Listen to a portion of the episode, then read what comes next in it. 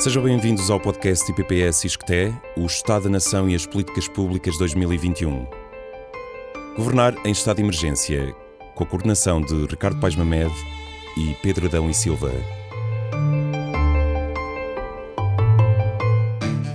Visite o site do Estado da Nação em Números, onde pode ler este e outros artigos na íntegra em oestadanacau.iscte-iol.pt. Democracia, por Miguel Poiares Maduro e Catarina Santos Botelho. Diagnóstico: Gestão da pandemia piorou a avaliação da democracia e afetou confiança nas instituições políticas. A pandemia de Covid-19 provocou uma profunda disrupção societal. Iremos agora refletir sobre a forma como o combate a esta pôs à prova o sistema democrático português, expondo algumas das suas debilidades. Em praticamente todos os países do mundo, as restrições aos direitos e liberdades fundamentais e as alterações no funcionamento do poder executivo determinado pelo combate à pandemia tiveram repercussões negativas na avaliação da qualidade da democracia. Na ausência de uma definição consensual do conceito de democracia, este costuma ser utilizado hoje para fazer referência a um regime que respeita os seguintes requisitos: subordinação do Estado ao direito, soberania popular, pluralismo político, sufrágio universal, eleições livres e periódicas, proteção de direitos e liberdades fundamentais, separação de poderes e regra da maioria, com a concomitante proteção das minorias. Digamos que é aquilo que usualmente se designa de democracia liberal. No ranking do Democracy Index de 2020, a qualidade da democracia é avaliada numa escala de 1 a 10, quanto aos seguintes critérios: processo eleitoral e pluralismo, funcionamento do governo, participação política e cultura política e liberdades cívicas. Dependendo da participação, o país será classificado como democracia plena, mais de 8 pontos, democracia com falhas, entre 8 e 6 pontos, regime híbrido, entre 6 e 4 pontos, e regime autoritário, 4 pontos ou menos. Em 2020, a posição de Portugal neste ranking alterou-se à semelhança do que aconteceu com França, passando do país de estatuto de democracia plena, que alcançara em 2019, para a categoria de uma democracia com falhas. Em concreto, Portugal desceu da pontuação de 8.03 para 7.90. Foram três as principais justificações aduzidas para esta desqualificação. Em primeiro lugar, a redução do número de debates parlamentares com a audição do Primeiro-Ministro, foi interpretada como menor responsabilidade governamental durante a pandemia. Em segundo lugar, a falta de transparência quanto à nomeação do novo presidente do Tribunal de Contas contribuiu para uma menor classificação relativamente ao indicador da separação e interdependência de poderes. Por último, foram igualmente tidas em conta as restrições à liberdade de deslocação. Em sintonia, no relatório sobre a democracia do Instituto VDM da Universidade de Gotemburgo, na Suécia, em 2020 Portugal deixou de ser considerado uma democracia liberal para passar a ser rotulado como uma mera democracia eleitoral. O conceito de democracia eleitoral é mais limitado e menos garantístico do que o conceito de democracia liberal. A democracia eleitoral não apresenta métricas tão sólidas e robustas como a democracia liberal, no que diz respeito em particular ao escrutínio da separação e interdependência de poderes e proteção das liberdades. Em termos de percepção interna, a realidade não difere muito. Numa sondagem do ICS ISCTE, à questão sobre se Portugal é uma democracia, 10% responderam que Portugal é uma democracia plena, 47% que Portugal é uma democracia com pequenos defeitos, 36% que é uma democracia com muitos defeitos. E 4% entenderam que não é sequer uma democracia. Todavia, a questão de saber se, em comparação com o que se passava antes da pandemia, a democracia funciona muito melhor, melhor, de igual forma, pior ou muito pior, 68% responderam que em Portugal a democracia funciona de igual forma. Daqui, poderia resultar que a avaliação da qualidade da democracia pelos cidadãos se teria mantido inalterada. Isto poderia ser uma manifestação do efeito denominado Rally Round the Flag, uma manifestação reforçada de confiança na autoridade política decorrente da insegurança que a pandemia traz e que conduz os cidadãos a aceitar o reforço do poder executivo e a minimizar as eventuais discordâncias que possuam em nome de uma mais eficaz resposta à pandemia. No entanto, à medida que a pandemia se prolonga e se converte numa crise económica e social, esse efeito tende a diminuir. Tal parece ser já visível em dados mais recentes do Eurobarómetro. De acordo com este estudo de opinião, em Portugal entre o verão de 2020 e o início de 2021, a satisfação com a democracia desceu 16 pontos percentuais. Esta é uma descida muito superior àquela que aconteceu no resto da União Europeia, em média de apenas 3%.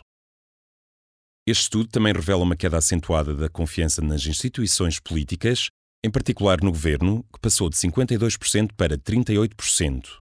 Também neste caso, muito superior à queda no resto da União Europeia, onde a descida foi em média de 4%.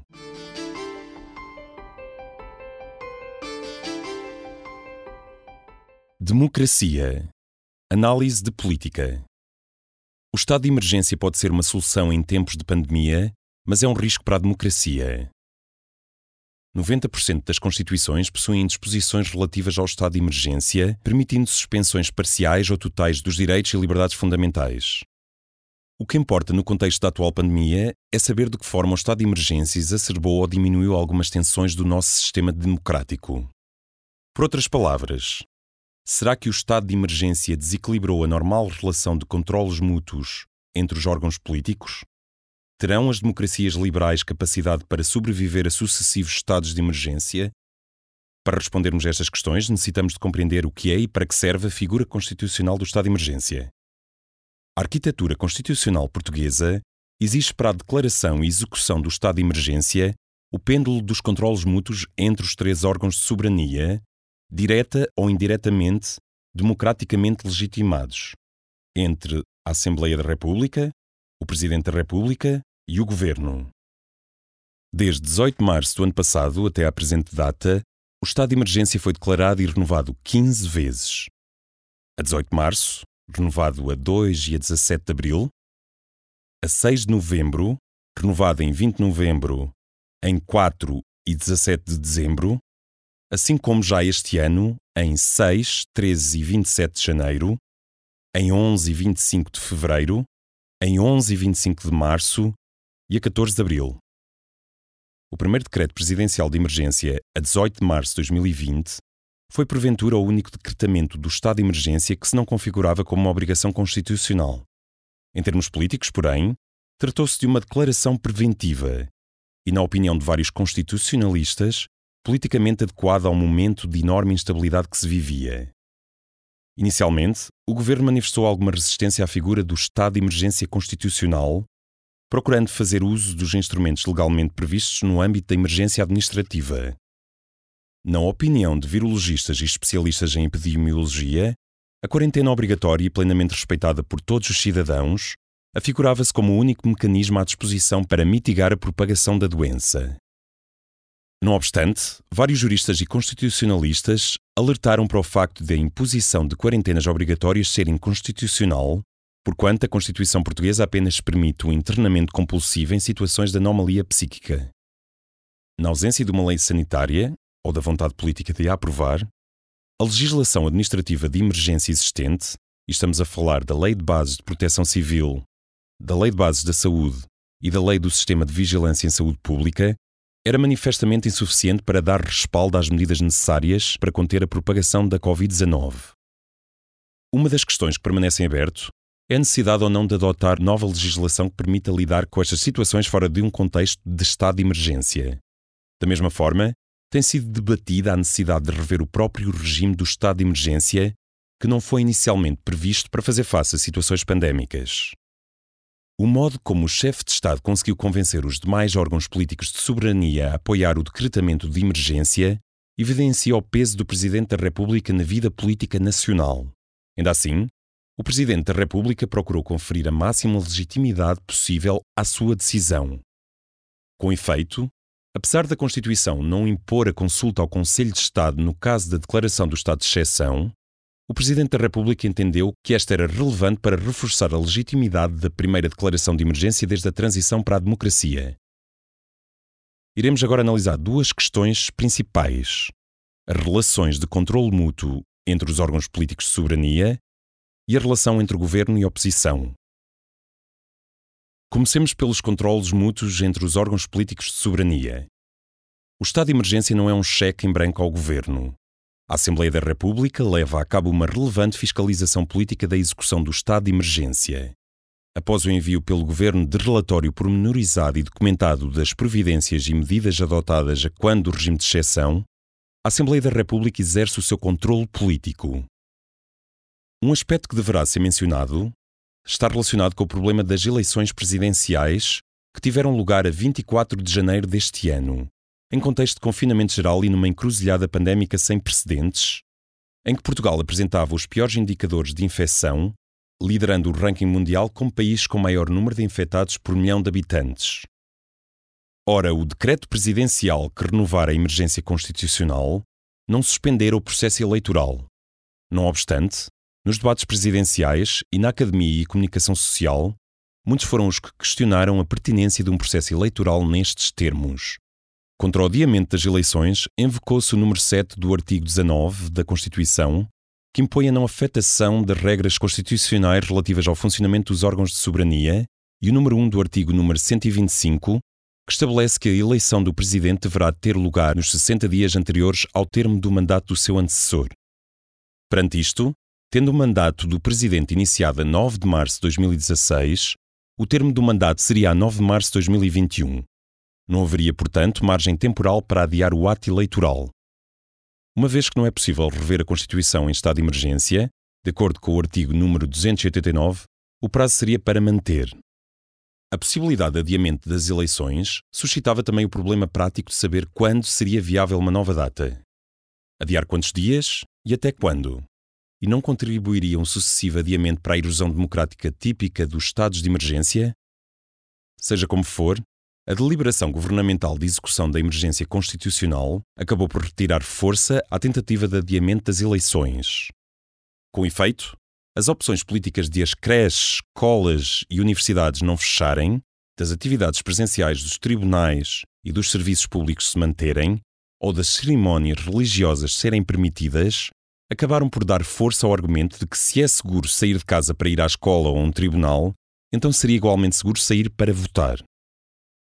Pouco discutida, se bem que mais problemática, no entanto, foi a questão de saber até que ponto os limites às formas de campanha política ao dispor dos candidatos favoreciam o incumbente.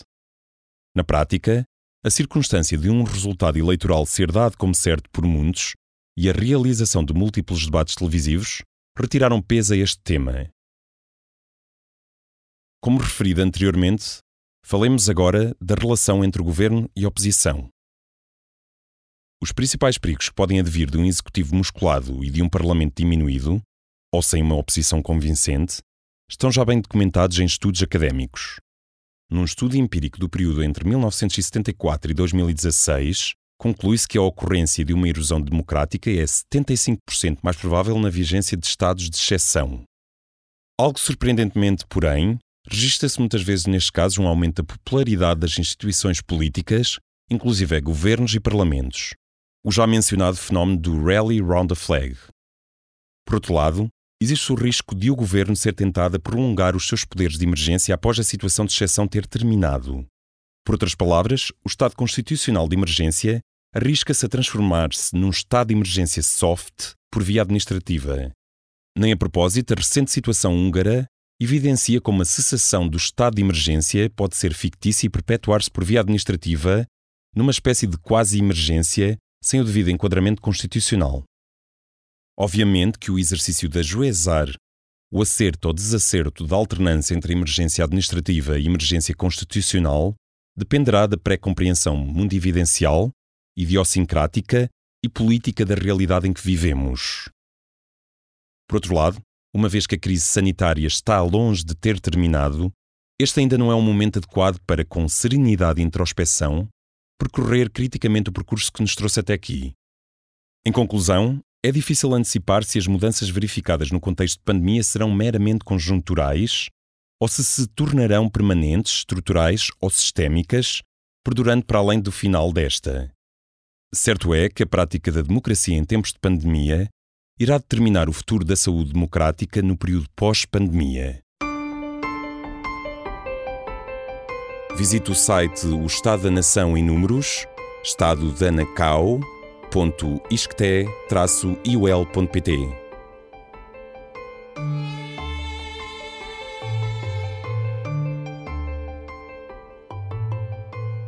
Leitura, voz e interpretação de Tiago Carvalho, montagem de Hugo Alexandre Cruz e montagem e gravação por Xavier Marques.